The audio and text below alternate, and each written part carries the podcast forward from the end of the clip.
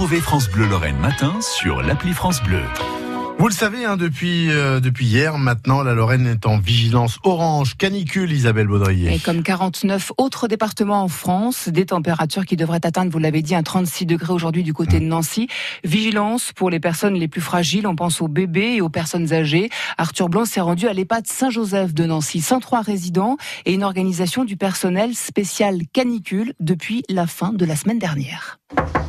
Bonjour, je viens vous apporter un verre de sirop, c'est pour le tour d'eau. Parce que comme il fait très chaud, il faut qu'on boive. Et moi je trinque avec vous. Depuis ce week-end, le personnel a lancé son dispositif de canicule.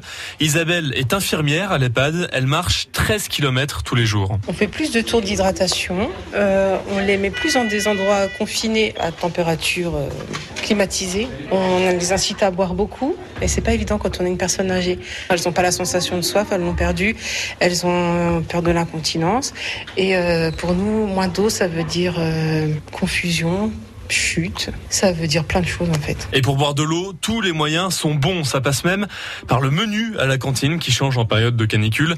Laurent est le chef cuisinier. Ses plats d'été arrivent justement aujourd'hui dans les assiettes. On privilégie aussi les repas froids avec un, bah, quand on a un légume, on met à la place une macédoine, on peut mettre aussi un taboulé, on peut mettre une salade de pommes de terre, hein, des choses comme ça qui sont plus euh, d'actualité. À la place d'un gâteau, à la limite, on met du melon. Ça hydrate en même temps. bah voilà, c'est fait pour. Et entre deux repas, c'est Jean-Marc qui s'occupe des animations.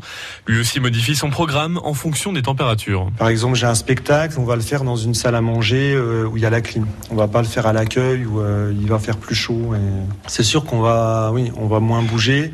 Et puis euh, proposer de l'eau, mais ça c'est à tout le monde euh, de faire attention. Ouais. L'EHPAD Saint-Joseph a été ouvert en 2004, juste après la terrible canicule de 2003.